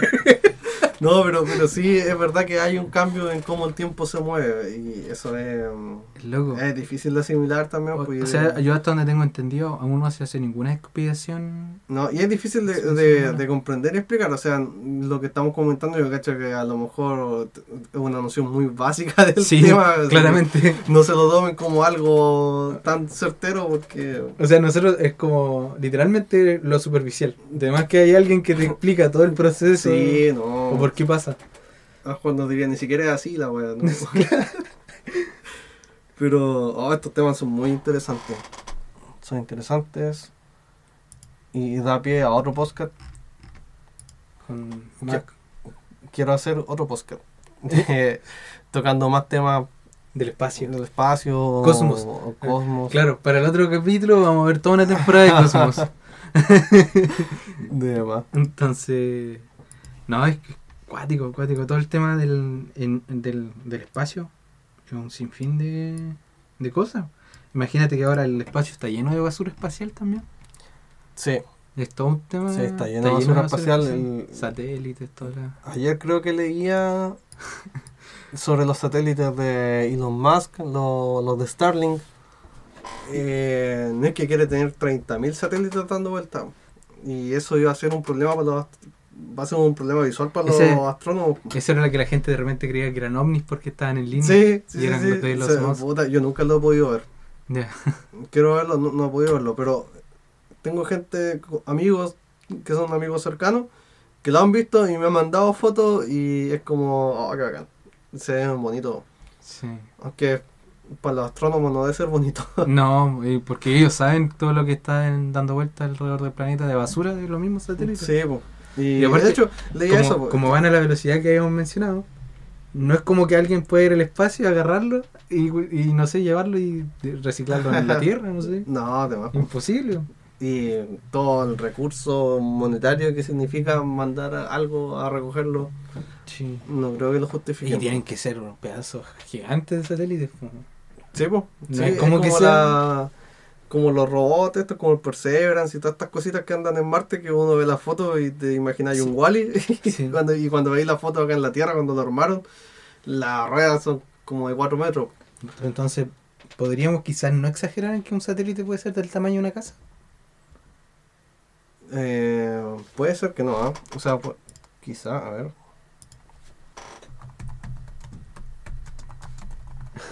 Hay casas dando vueltas por el espacio. Puedes vivir dentro de un satélite. Claro. ¿Y el oxígeno de dónde lo sacáis? Ah, te morí, no. Voy guardando oxígeno en bolsa. Te lleva uno era, ¿no? Y, uno, y un compresor. Para arriba. ¿Qué pasa? No, no, así como a priori no encuentro de cuánto midieron satélite, pero es que deben ser de muy Claro. distinto tamaño dependiendo de cada función. Calmado que vamos a llamar a los Musk. La línea, línea directa. Pero no, lo, lo que estaba leyendo el otro día es eso, porque quiero buscar una solución para. mm, Para tanta basura espacial. No, no para la basura, sino para sus satélites que no, no reflejen tanta luz solar. Porque eso es lo que les molesta a los astrónomos. El reflejo de, Claro. de sus satélites. Oye, me parece muy cuático cuando sacan fotos de imágenes que están años luz de acá. ¿Te acuerdas? Sí. Dijo- Como- igual son imágenes que no sé, podría hacer con el reflejo una ampolleta y una, una taza, no sé. No, pero. esa, la, foto del, mm, esa foto del. ¿Cómo se llama? Del agujero negro. Del agujero negro. No, pero en mi defensa, no, no en mi defensa, en la defensa de ellos, eh, las fotos que publicaron ahora del James Webb se ven bonitas. Ya. Ven- Mejoraron la calidad. Mejoraron calidad, sí, pero. Me- me- que- todas esas fotos me hacen a- a acordarme del Futurama cuando hacen el. Como el telescopio, pero que era con, con olfato. No lo visto. sí, hermano, podían sentir los olores del espacio. Ah, No, qué asco. oh, ya llevamos alguna horita. Pasamos la hora de podcast. No sé si quieres, ah, si tengas algún tema que quieras tocar. ¿Sabéis que hay, hay algo que ha estado rondando por nuestro país esta semana? Y es un socavón gigante eh, en medio de nuestro norte. Hablando de satélite, un Claro. satélite cayó ahí. Un satel- me, me causa eh, un poco de, de. No sé, no sé. ¿Cómo se llama? Hay varias gente que comenta. Lo primero que pueden comentar: extraterrestres. Extraterrestres están atacando nuestro planeta. Conspiración. Claro, te imagináis Pero- una nave así atacando aleatoriamente un rayo láser hacia abajo. Como el jueguito de celular ese. ¿cómo? Hay un juego de... De hacer agujeros en planetas. Sí, no, de, de verdad, eh, el planeta Tierra y tú puedes elegir dónde cae un rayo solar, así. no hace nada, pero eh, eh, no consiste en nada el juego más que hacer eso. Es como para que la gente se desquite. Mira, esto es en Tierra Amarilla, región de Atacama. Y tiene, es un agujero de 32 kilómetros de diámetro. 32 kilómetros. O sea, 32 metros, discúlpame. Ah, ya. 32 kilómetros. Esto es una ciudad. Desapareció la comuna. A 32 metros. 32 metros. Ya, tampoco deja de ser, no es pequeño. O sea, No, pues como casi una casa. El tamaño de un sitio de una casa. sí, sí, puede ser, claro. Y 64 metros de profundidad. ¿Y, y qué, qué onda esto cayó? ¿De repente se formó el socavón? De la nada, de la nada. O sea, yo creo que tienen que haber sentido estruendo más o menos así. Sí, además. Sí, que Pero ¿sabéis lo, que, lo, lo más cuático de esta noticia? Es que está a un par de metros nomás de un CEFAM. un par de metros. Incluso en las fotos que te publican se puede Qué ver el. CEFAM. Mira. Entonces hay Chale. casa. Todo un- está súper cerca de, de sitios donde hay gente viviendo. Esto. Guarda esa imagen, también la vamos a publicar para que la vea la gente. Porque está, Está acuático, está ¿cierto? interesante. Sí, porque eh, de hecho creo que ahora están haciendo estudios porque cada día que pasa creo que sigue creciendo. Entonces, quizás con el tiempo que pase, quizás sea una probabilidad de hacer una evacuación del lugar por lo peligroso que puede ser. Pero sabéis que Me, es que me parece acuático lo espontáneo que tiene que haber sido este, este tema. sí, me recuerda mucho a hace muchos años atrás, yo diría unos 10 años atrás, leía sobre socavones espontáneos en distintas partes del mundo. No sé si alguna vez lo leíste. Mm. Y había, me acuerdo que había noticias de, de un edificio no muy grande, pero sí era un edificio como de tres pisos, que se cayó dentro de un socavón. Eh, mira, busquen socavones en el mundo. hay, Es que hay varios por lo que he visto con esta noticia, porque hay distintos tipos de socavones. Está este que es circular, como un círculo hacia abajo, que de hecho eso es lo que causa tanta extrañeza porque... clasifique su socavón. Claro, es que es un, es un socavón con un círculo casi perfecto. Claro que hace pensar a la gente que puede ser algún tipo de rayo láser del espacio. Claro. El mismo Elon Musk. Eh, el, Elon tipo, el tipo jugando en el jueguito del, del Claro. celular. Vivimos en una simulación. Ah, No, pero hay, hay socavones que son como más abiertos. Que son como, por ejemplo, donde vi las calles hundirse de repente algunos. Que Japón creo que tiene estos como estos problemas, pero los japoneses reparan sí, A velocidad de la luz. Sí, ya, Este- ya- ya este- no estaría el socavón. ya no estaría el soca- No, ya No, estaría de hecho, aquí con la velocidad, este socavón va a estar mucho tiempo. Así va a ser una atracción. no lo van a tapar. Lo van a tapar. No, y oye, tierra. eso de, de que habéis comentado de que en algún momento si se sigue, por ejemplo, socavando la tierra por debajo y se va aumentando el diámetro eh, y llega a darse la oportunidad de que, mm, de que haya que evacuar gente de esos sectores y decir ya aquí ya no se puede vivir, la gente es porfiada. Y va a haber gente viviendo incluso adentro del socavón el después típico de unos abuelito. años. Yo nací en esta tierra Sí, y bo. moriré en esta tierra. No, y es que ha pasado con varias catástrofes y zonas en las que la gente tiene que irse y después igual llegan a vivir. Y yo imagino que también pasa en otros lados del mundo, o sea, no debe Sí, ser algo sí. como propio de acá. No, pero es que al final piensa que la gente que está ahí lleva toda su vida quizás. Sí, Entonces abandonar algo en lo que quizás hay gente que tiene sus propias cosechas. sí. Y- es que igual es difícil decirle a alguien que, sobre todo ahora que con lo que cuestan las cosas, decirle, ¿sabes qué? Tenés que abandonar tu casa, tu, tu terreno y te- esa gente se va Porque la gente tampoco confía en, en el gobierno, ¿cachai? Entonces se da con qué certeza de que vaya a recuperar Claro, algo. yo ¿cachai? creo que los mandarían como unas media agua. Claro, ahí con suerte. sí, Y una- para el terremoto las media aguas duraron como tres años, cuatro años. Con suerte, si tenéis suerte, una prefabricada, así como. Sí. Que son bonitas y me gustan las casas prefabricadas. Pero hay, está hay diciendo alguna que, y alguna. Está diciendo que vaya a sacar a una gente que a lo mejor tiene una casa grande, ¿cachai? Que le costó Inversión. años de esfuerzo y te la vaya a llevar a otro lugar. Historia, historias Y también. de- más que nada que te la vayas con incertidumbre. Sí. Pero bueno, para todo esto, por lo que vi, se están haciendo estudios para ver qué tanto es la... Ni idea cómo harán estos estudios, mandarán algún... al Al experto en socavón de- experto en socavones, claro. que, que entrenó hace 10 años con los socavones mundiales que hubieron. Mira, búsquenlo si de Claro. verdad hay, harta, hay harto registro de eso. Como señales, pero en versión socavón. Sí. No, qué mal. Entonces, más incertidumbre para la gente de ahí. sí Eh, porque no. ni siquiera ni siquiera tienen la certeza. Es que yo me acuerdo. No tienen la certeza si es que fue algún algún trabajo de alguna minera o mm, quizás un soca- eh, ¿cómo se llama estos túneles subterráneos natural, nat- naturales? Como napas subterráneas que Sí, también se pueden formar de manera natural. Son los locus. Hay, hay gusanos gigantes debajo de la como, tierra. lo- como en el Years of War. Hay gusanos Una haciendo. madriguera de locus se está gestando. No, está, está de loco. Bueno, ahí les vamos a colocar la imagen, pero está muy cerca de las áreas residenciales. Sí, y una línea de tren se veía ahí igual o no? Eh, No fue una idea. No, no, un cerco, no. Ah, ya. Sí que la vi muy Un lejos. cerco. Faltan años para que el tren cruce todo el país.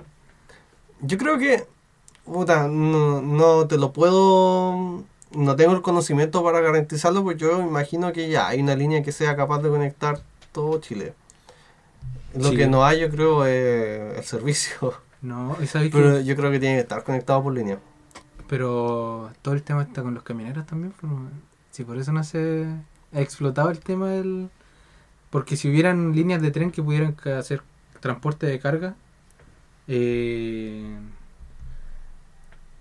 quitaría pega a varios camioneros. Ya no tendrían la cantidad de flujo de Es que claro, es que le entraría otra competencia. Sí. Pero que yo me imagino que también debe tener su desventaja tener ese servicio de trenes. Y el, medio, el miedo No a la- todo debe ser ventaja. El miedo a la competencia es, es terrible, como los taxistas cuando llegó Uber. Ah, sí, sí, sí, sí. Y los- Y, en volar los mismos camiones dejan los camiones ahí atravesados en la línea, así, ¿te cachai? Sí, y sin comentar ciudad y comuna, aquí cerquita cuando e- extendieron la línea de- del tren, em, también hubo lo- la línea de buses que era como casi exclusiva a esa comuna, también generó, hizo protesta y se oponían Es que, a la nueva estación de tren. Y es que la gente de repente, o todos estos que tienen como el, ¿cómo se llama esto?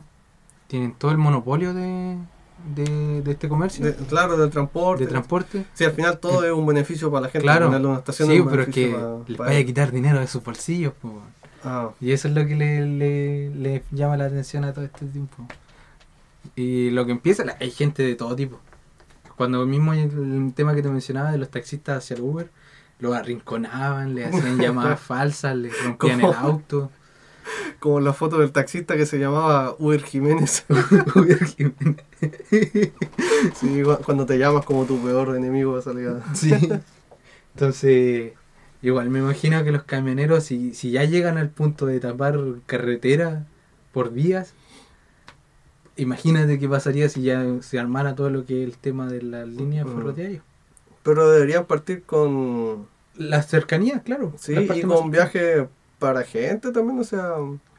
O sea, eso yo, viajaría en tren larga distancia solamente por la novedad de hacerlo. Se ha hablado, pero sabéis lo malo es que se tienen que hacer. Cada extensión de línea del tren se tiene que hacer un estudio previo. Y los estudios pueden llevar años. De hecho, había leído que el, el estudio de F para ampliar en la comuna, de- en la provincia de Concepción, eh, va a durar cuatro años. El estudio. Mm, Incluso va a pasar el, el periodo del presidente Boric. F por Concepción. Y, Y sus trenes. y quizá, bueno, ahí tienen que, ellos después de todo este tema, ni siquiera es seguro si lo van a hacer, pues van a ver si es viable o no hacerlo. Entonces, si no se empiezan a hacer estudios ahora, el, van a ser, pasar muchos años en que pueda generarse todo este tema ferroviario. Y Yo siento que la velocidad en que viaja un tren y con lo que puede asegurarte un transporte de una persona a otro lugar, que sea otra posibilidad aparte de los buses, autos, aviones, también es una buena alternativa. Japón o otros países que ya son más avanzados. La otra vez Tren me bala. salió uno. No, pero no, no de la velocidad, pero me salió un. Un youtuber japonés. Lo, que- lo recomendado de YouTube. Sí, sí, así random a las 4 de la mañana cuando no puedo dormir. Y mm, mostraba cómo era viajar en el tren más barato de Japón, una distancia, eh, cruzaba como cruzaba como Japón entero. Y tenían trenes que tienen habitaciones, así como, de hecho, él al principio del video compra un ticket que yo no ¿Será, será, entendí. será No. como un youtuber que no habla, sino que Sí, no sí, que coloca subtítulos nomás, sí. Sí, y, sí. y yo no entendía por qué, al principio no entendí por qué él compró un boleto, un ticket, si ya había pagado su entrada al, al tren. Y después caché que el, el ticket era por, por minutos de, de ducha y tenían hasta ducha, entonces... Y tenía que comprarlo antes de que se acabaran. Ah, claro, sí, porque era limitado. po, Y el hecho es que él podía guardarte, por ejemplo, si te daban 10 minutos, tú podías usar 5 para ducharte y guardar los otros 5 cuando quisierais darte otra ducha Bueno. Corta. Son países muy avanzados. Y, en ese tema. y no, yo lo encontré genial porque el, el más barato era terrible piola para ir solo. po. Él, él llegaba, se subía al tren, abría la puerta de su habitación y tenía un pijama ahí dobladito. Así. Yo creo, creo que era. Yo vi uno y era como un viaje de nueve horas que se pegaba. Y, Eh, Yo le vi varios, pero Sí. Ya, pero yo vi uno que era como un viaje de nueve horas y le salía como 70 lucas, una cosa así. Porque te muestra como una tabla de Claro. todos los precios. Sí, pero es que tenía varios, pues en una habitación que tenía hasta escritorio y un lavamano adentro. 70 lucas por un viaje así. Con nuestro sueldo mínimo. es casi un cuarto del sueldo. No, del sueldo eh, sí, igual es caro. Sí, igual nos. Pero, Pero si estuviera. pero yo lo haría por la novedad. Sí. Yo viajaría en tren así, cruzaría Chile en tren para puro... Eso va a ser. Vamos, espina de- vamos a juntar a todas las compañías y vamos a hacer un- nuestro propio ferroviario para financiar bomberos. Está. Listo. Problema solucionado. Dinero de los trenes. De además te tirar a todas las empresas de bus encima. No, está bien. O sea, el, el progreso siempre va a tomar muchos años. Y aparte hay que pensar que nuestro país, ser latinoamericano, bueno, pues, eh, se hace, hace más difícil las cosas. El modo difícil de la vida. Claro. No, yo igual estoy contento. ¿Dónde estamos? Sí, no, hay que, hay que, hay que ser objetivo y podemos haber estado en un país que está en peores condiciones. así que- Sí, hay que saber. Hay que saber sobrellevar las cosas y salir adelante en, en la situación en la que uno está en el fondo. Sí, siempre hay que- es bueno ser optimista. Hay que ser optimista. El mejor optimismo. Es mejor. Estamos en una simulación. Todo esto es falso. Todo esto es falso. Sí, el otro día, viendo eso de las simulaciones, escuché una historia que parece que es bien conocida dentro del mundo que, que le gusta ver estas cosas un poco freaky o un poco geek.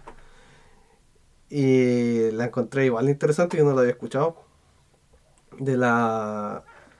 Mira, no, no me acuerdo de muchos detalles y que no me sé el nombre de la persona, pero es un caso conocido, conocido en este mundo, de, de que en ese submundo de gente que busca teoría y, y cosas ¿Ya?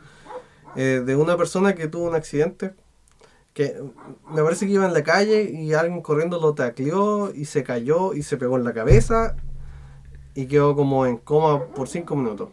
Ya. O sea, no Y, sería en coma, eh, se desmayó, ¿no? Se desmayó, ya, se desmayó. No, coma. No, se, se desmayó unos cinco minutos y llegaron los paramédicos, todo el asunto. Y cuando él se despertó, con el paso del tiempo cayó en una depresión.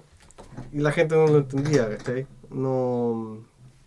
Y empezó a ir a psicólogo y ahí recopilando la recopilando antecedentes y todo. eh, lo que le pasó a esta persona, él contaba que eh, él empieza a contar que él tenía una vida completa.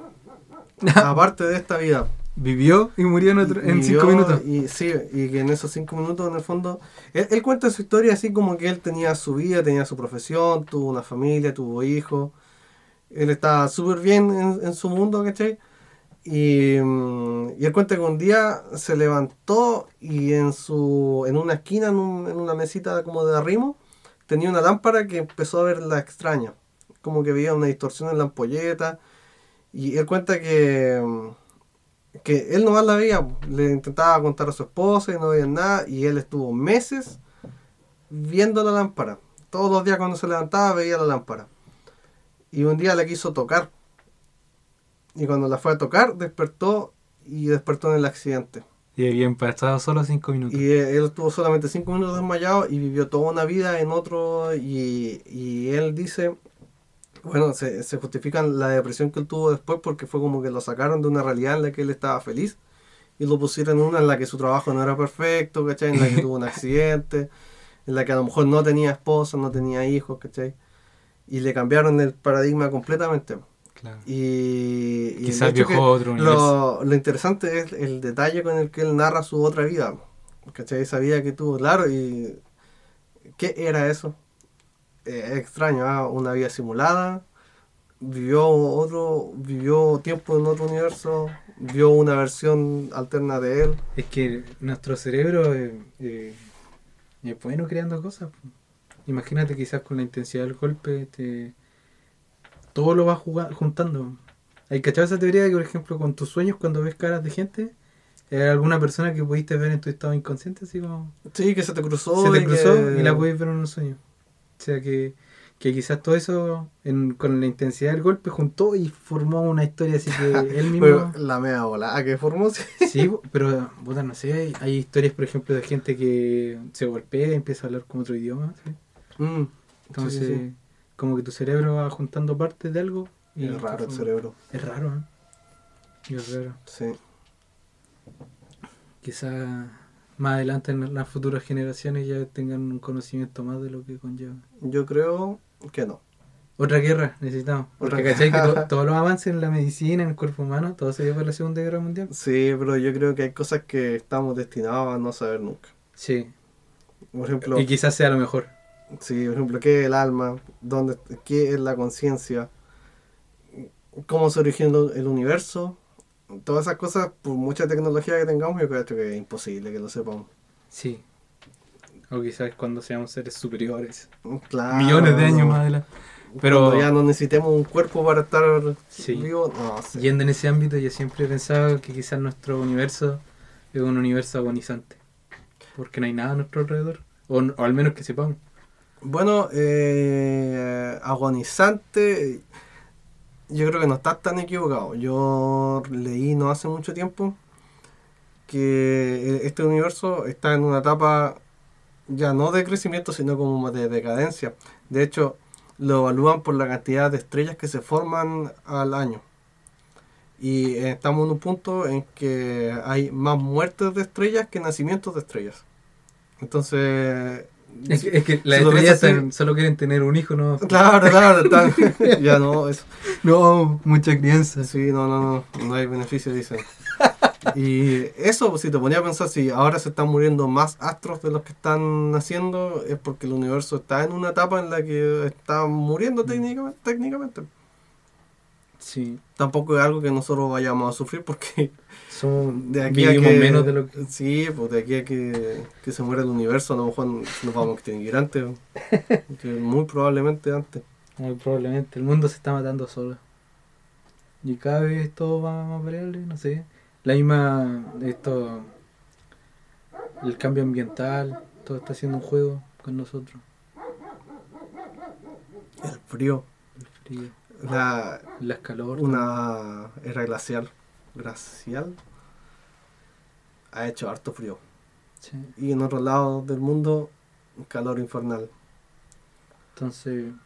Tenemos más agua dulce. O sea, más agua salada que dulce. En algún momento los glaciares se van a derretir también. Sí, pero yo creo que teniendo agua se puede desalinizar esa agua. O sea, no soy tan pesimista en ese sentido. Aunque sí es verdad que hay sequía en el país y que se están sufriendo ciertas consecuencias. Pero al final...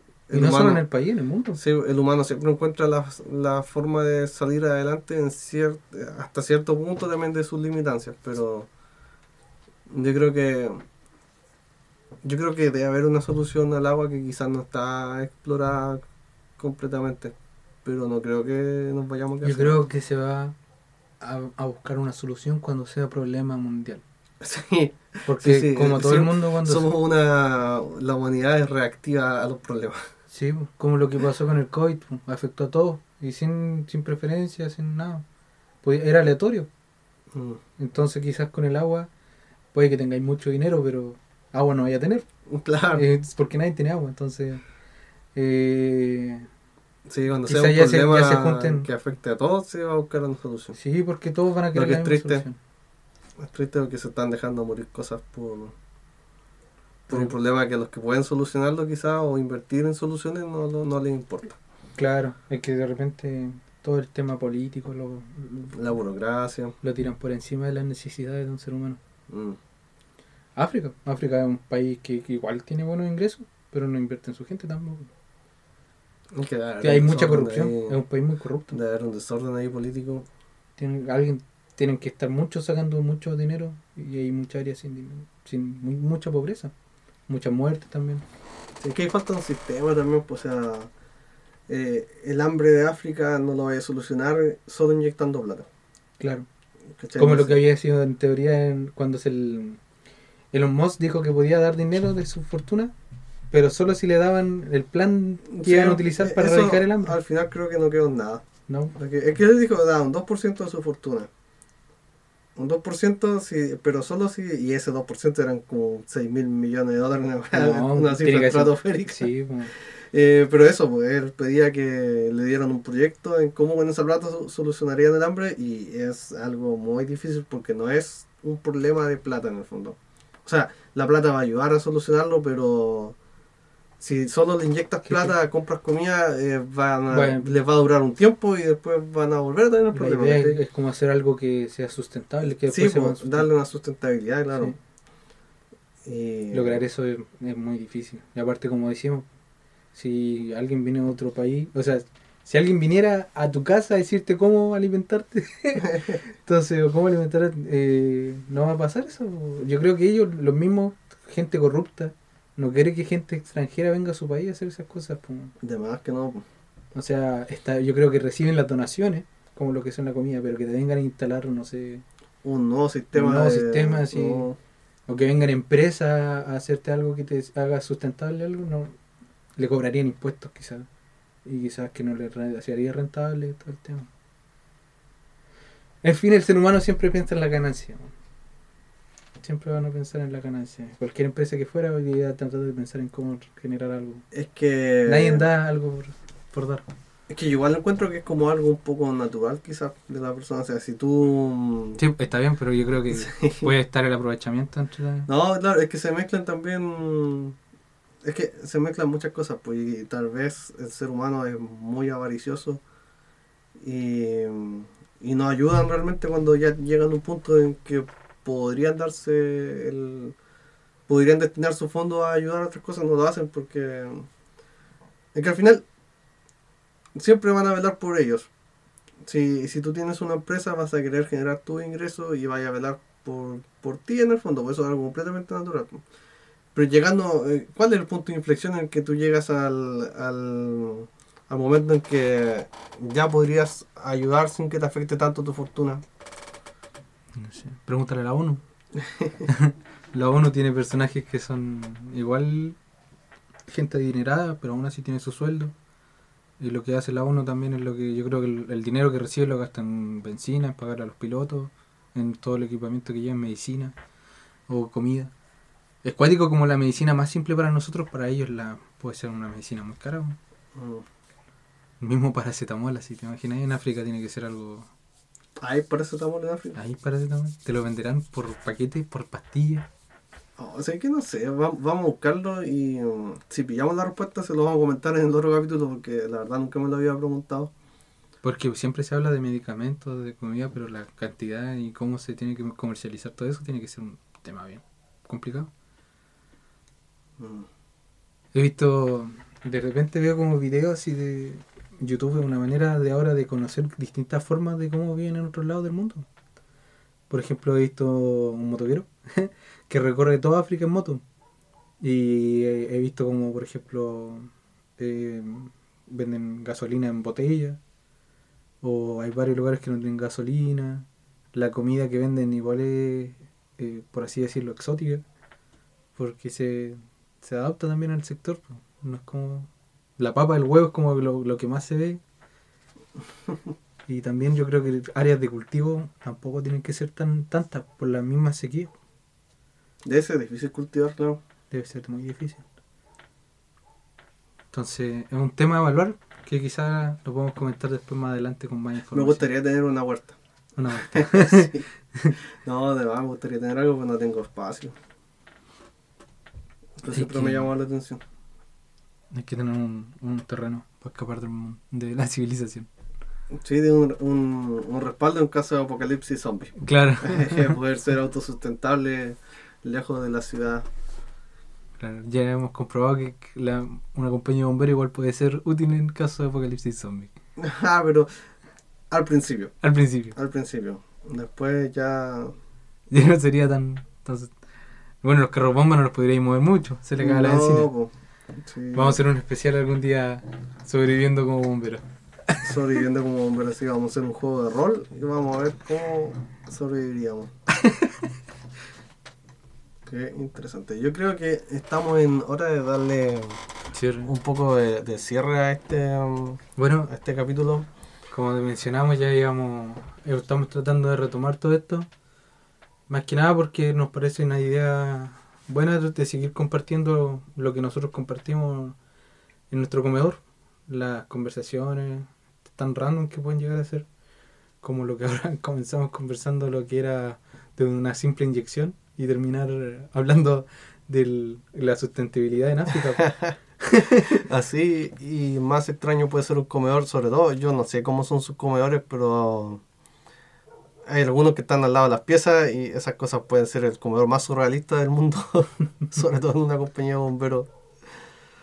Eh, se pueden conversar muchos temas. sí. Eh, este capítulo lo decidimos hacer entre dos porque queríamos darle un poco más de orden y que no fuera tan desordenado como los otros episodios. Como los primeros en realidad también fue... Eh, pero queremos también hacer que, que vaya rotando igual el- las personas pues, para, ir, para poder ir sabiendo nuevas opiniones, ir hablando nuevos temas que vayan surgiendo, eh, conocer la voz del resto.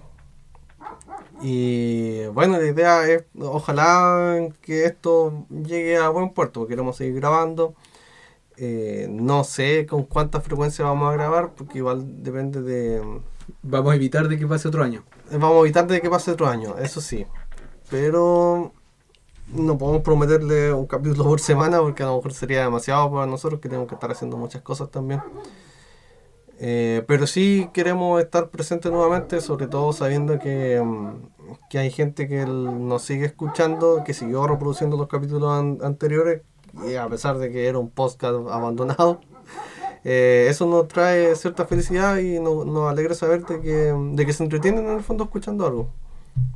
Así que eso, síganos escuchando, den su apoyo. Si se quieren pasar por nuestro futuro canal de YouTube y dar un like, bienvenido sea. Si no, no importa en Su realidad. apoyo en realidad, comentarios, que nos comenten, que- no sé, alguna duda que puedan tener o algún tema que quisieran tocar. Claro, escuchar en plantear, realidad. plantear temas. Sí, Eh, sobre todo la gente que no es bombero y tenga dudas, nosotros le podemos aclarar también esas cosas. O sea, sacar mitos que hay, mitos urbanos de bomberos. Eh, bueno, y ahora, sería ahora saben que un carro bombero puede llegar sin voluntario. Sí, tristemente puede pasar.